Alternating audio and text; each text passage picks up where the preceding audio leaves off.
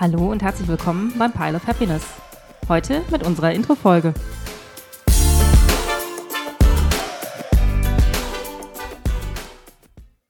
In der Intro-Folge möchten wir uns kurz vorstellen. Wir sind Jen Und Tina, Zwei Frauen, unzählige Brettspiele. Wir müssen reden. Wir kommen beide aus dem rechtsrheinischen Köln und uns verbindet die Leidenschaft fürs Brettspielen. Ich lebe seit 2010 in Köln, zuerst auf der vielleicht falschen Seite, der linken Seite und seit 2017 auf der schönen Schelsig. Vor 2020 bin ich viel innerhalb von Europa gependelt, berufsbedingt und seit 2020 pandemiebedingt im Homeoffice. bei mir gilt das Gleiche. Auf der wunderbaren äh, rechten Rheinseite im Kölner Norden. Ihr merkt schon, in Köln ist die Rheinseite eine wichtige Sache. Und ähnlich wie Jen bin ich in den letzten Jahren beruflich viel unterwegs gewesen. Ähm, unter der Woche dann nicht in Köln gewesen, aber auch bei mir Homeoffice macht's möglich, so dass ich jetzt wieder viel mehr hier in der Gegend bin. Wir haben uns über eine gemeinsame Freundin und natürlich übers Brettspielen kennengelernt. An dieser Stelle herzliche Grüße an Elisa, die ihr vielleicht auf YouTube mit dem Kanal Spielebombe schon gesehen habt, den wir euch hier nochmal ans Herz legen wollen. Ich habe die Elisa kennengelernt, als ich über einen Brettspiel-E-Mail-Verteiler in 2014 Mitspieler für Twilight Imperium, damals noch dritte Edition, gesucht habe. Die Elisa hat mir geantwortet und wir haben dann zwar nicht Twilight Imperium zusammen gespielt, aber seither ganz viele andere Spiele. Und Elisa kannte da schon Jen und wir haben uns dann bei einer gemeinsamen Partie die Alchemisten kennengelernt. Bei der Gelegenheit habe ich Jen durchaus einige kräftige Sprüche gedrückt.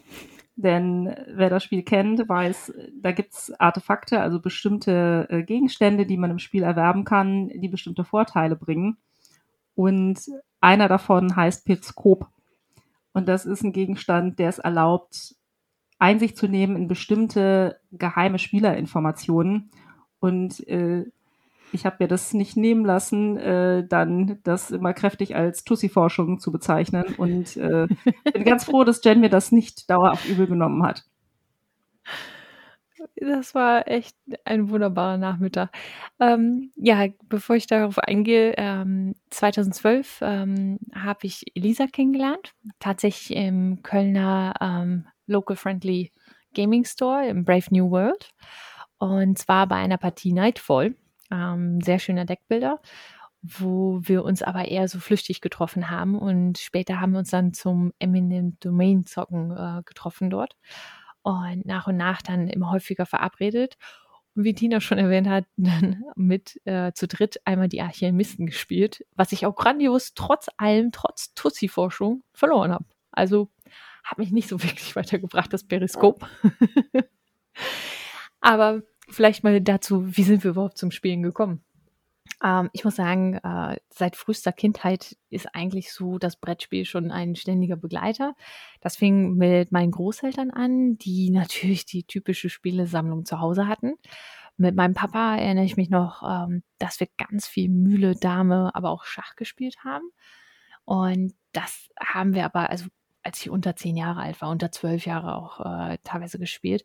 Und ähm, mit der Familie dann äh, auch solche Sachen wie Katan, Monopoly, also das ganz typische. Wir hatten auch ein Risiko zu Hause, das, was man eigentlich in jedem guten Haushalt bis heute noch findet. In meiner Jugendzeit war es dann so, mein Bruder hat mich an Magic rangeführt. Wir waren mal in so einem Herbstlager oder so. Und am Anfang konnte ich da nicht so wirklich was mit anfangen. Mein Bruder hat aber dann ein paar Decks mit nach Hause gebracht und gesagt, hey, ich will das mal spielen und hier und da. Und dann haben wir uns da reingelesen und dann habe ich angefangen, ein paar Magic-Karten zu kaufen. Habe mich ganz begeistert. Ähm, ich habe sogar mit ihm äh, eine Weile auch dann Pen und Paper angefangen. Das schwarze Auge unter anderem war ziemlich cool, aber so richtig ähm, gehuckt hat es mich damals dann noch nicht. Wir haben mit der Familie dann zu der Zeit ähm, in der Jugendzeit oft Ligretto, Romy oder auch Schwimmen, Mau, solche Sachen gespielt. Und dann so ab 16 haben wir dann oder habe ich dann mit meiner Clique äh, angefangen, D&D zu zocken. Also meine ersten Rollenspielcharaktere sind zu der Zeit ähm, entstanden.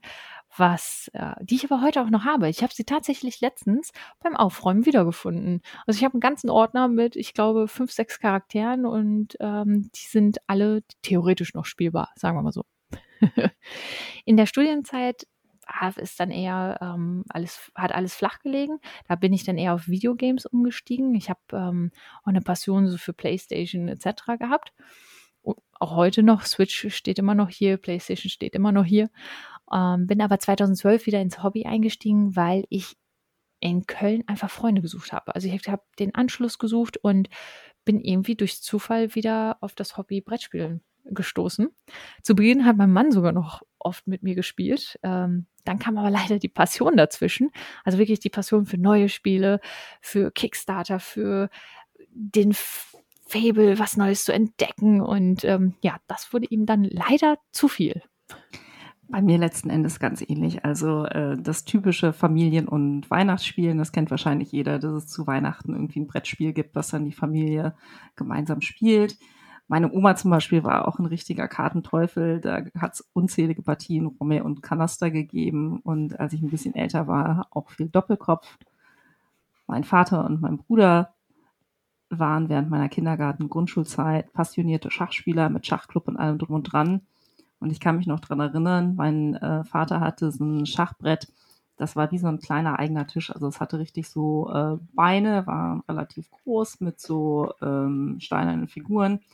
Und da habe ich so meine ersten Versuche am Schachbrett gemacht. Da war ich so klein, da konnte ich wirklich gerade über diese, über diese Tischkante. Und die war wirklich ungefähr so groß wie so ein Sessel. Also da konnte ich dann immer mit den Figuren vor meiner Nase schön spielen. Ja, dann äh, in der Jugendzeit kam ähm, das Rollenspielen äh, dazu. Mein Bruder ist um einiges älter, der hat mich da irgendwie mit angeschleppt, weil Mitspieler gesucht wurden. Und dann damals die erste D&D-Version, das ist noch die rote Box mit dem Drachen vorne drauf. Die ganze Serie habe ich bis heute noch im Regal stehen. Das ist auch äh, wirklich der Beginn einer großen Liebe, würde ich sagen, äh, gewesen. Äh, dazu gibt es später auch noch ein bisschen mehr in unseren späteren Folgen. Ja, und dann ähm, zu Studienzeiten war gerade Katan, damals noch die Siedler von Katan, gerade rausgekommen und äh, das haben wir dann auch mit den Kombinatoren äh, ad infinitum gespielt.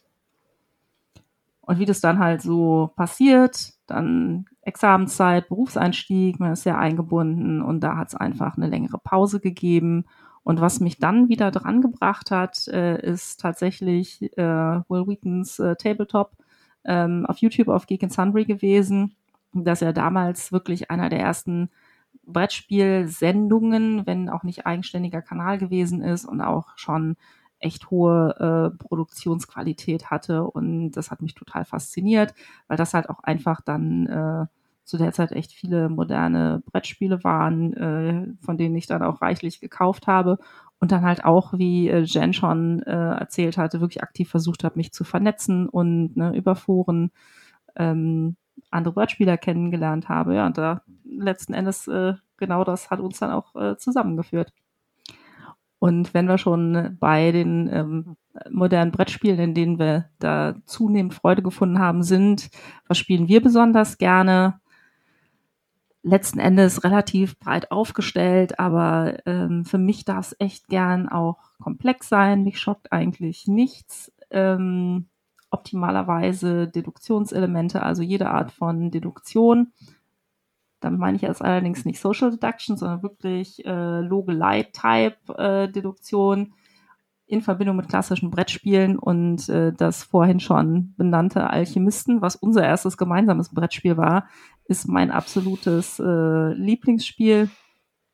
Das ist auch mit Sicherheit das Spiel, was bei mir am regelmäßigsten immer wieder auf den Tisch kommt, auch wenn es jetzt kein Spiel ist, das so einfach auf den Tisch zu bringen ist. Aber ich habe da die richtige Runde gefunden von Mitspielern und Mitspielerinnen, äh, die da das Febel teilen. Ich mag auch gerne wirklich immersive thematische Erlebnisse, bester Vertreter der Kategorie für mich ist Star Wars Rebellion, was ja auch immer gern wieder als Star Wars in a Box bezeichnet wird.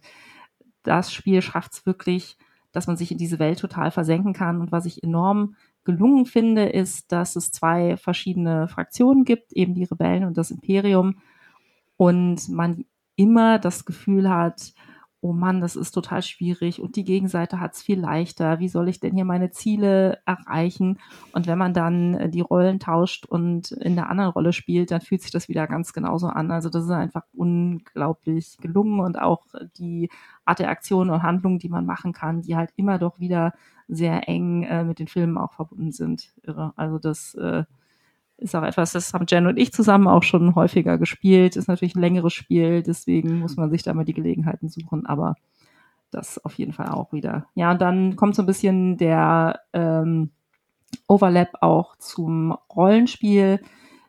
Spiele, die da entsprechende Elemente haben und der wichtigste Vertreter auf jeden Fall Gloomhaven, das äh, wir auch, und da meinen wir durchaus die große Box komplett Kampagne durchgespielt haben aber durchaus auch ähm, klassische Rollenspiele, ähm, auch ähm, in Online-Variante spielen wir gerne über Fantasy Grounds. Absolut. Also Fantasy Grounds und äh, unsere Rollenspielkampagne, da kommen wir in einer anderen Folge nochmal drauf zurück, aber das ist, äh, läuft schon seit 2017 und ähm, die vorhin genannte Freundin Elisa ist tatsächlich auch unser Dungeon Master. Ähm, auch hier vielleicht nochmal ein kleiner Shoutout das macht sie fantastisch und ähm, wir können es fast alle zwei Wochen äh, brennen wir drauf, äh, da halt nochmal einzusteigen in die Kampagne, die schon echt seit fast vier Jahren jetzt läuft, ne? ja, also was mag ich gerne? Bei mir kommen sehr häufig kooperative Spiele auf den Tisch. Ähm, Finde ich total klasse, wenn man gemeinsam als Team gegen das Spiel arbeiten muss und gegen das Spiel gewinnen muss. Ähm, ganz klar gehört dazu für mich mein absolutes Highlight Spirit Island. Ähm, ein wunderbares asymmetrisches ähm, ja, asymmetrisches äh, Spiel, das ein bisschen an Siedler von Katan, aber in anderer Art und Weise ähm, erinnert. Ähm, wunderbar komplex, sehr verzahnt auch und ähm, spannend bis zum Ende für mich persönlich. Meine Familie hat manchmal nicht unbedingt das Verständnis ähm, für kooperative Spiele, die mögen es eher kompetitiv, aber ähm, ich muss sagen, kooperativ ist tatsächlich so mein, mein kleines Steckenpferd. Ansonsten ähm, mag ich verzahnte Spiele wie äh, Gaia Project, Arkham Horror SCG, ähm, Android Netrunner etc. Also kann man mich zu jeder Zeit, zu jeder Tages- und Nachtzeit auf jeden Fall auch an den Tisch locken. Äh, dann wiederum Kampagnenspiele, die immersiv sind. Dazu gehört Gloomhaven oder auch City of Kings, äh, Maus und Mystik. Leider viele davon nicht zu Ende gespielt, aber zumindest alle mal angespielt und ähm, ja, viel zu wenig Zeit, um die alle durchzubekommen. Dann, was könnt ihr bei uns auf diesem Kanal erwarten? Es wird eine bunte, bunte Mischung werden. Wir sind keine Profi-Podcaster, wie ihr wahrscheinlich schon mitbekommen habt. Wir sind mit Job und ich tatsächlich auch seit letztem Jahr mit meiner Familie, also unser kleiner dritter Player ist mit dabei, durchaus ausgelastet, sodass für uns auch immer wieder das Motto gilt, so viele Spiele, so wenig Zeit. Daher auch mit einem Augenzwinkern der Podcastname Pile of Happiness, es liegen durchaus noch einige Kandidaten bei uns im Regal, die noch darauf warten, gespielt zu werden. Und unser Spielergeschmack hat eine breite Basis, wie ihr sicherlich schon gehört habt. Das wird sich auch in unseren Folgen wiederfinden. Also lasst euch auf jeden Fall überraschen. Äh, Kickstarter sind bei uns auch immer wieder heiß diskutiert und dann sehnlichst erwartet. Von daher wird sich da bestimmt auch immer wieder was bei uns finden. Der Podcast ist für uns ein echtes Spaßprojekt, das wir aus der reinen Leidenschaft für unser wunderbares gemeinsames Hobby starten. Wir planen im Moment lose mit etwa einer Folge im Monat, aber wir stehen ja hier gerade noch am Anfang und müssen da auch erst Erfahrungen sammeln, wie gut wir das hinkriegen, wie gut wir das in den Alltag integrieren können. Denn äh, ganz wichtig, es soll ja vor allem noch genug Zeit zum Spielen bleiben. Und das soll es für die Introfolge auch schon gewesen sein. In der nächsten Folge wollen wir mit euch über ein aktuelles Thema sprechen. Remote Gaming, Brettspielen auf Distanz. Vielen Dank fürs Zuhören. Wenn euch der Podcast gefallen hat, hört auch gerne in die anderen Folgen rein. Ihr erreicht uns auf Instagram, Twitter und über pileofhappiness at gmail.com. Bis zum nächsten Mal.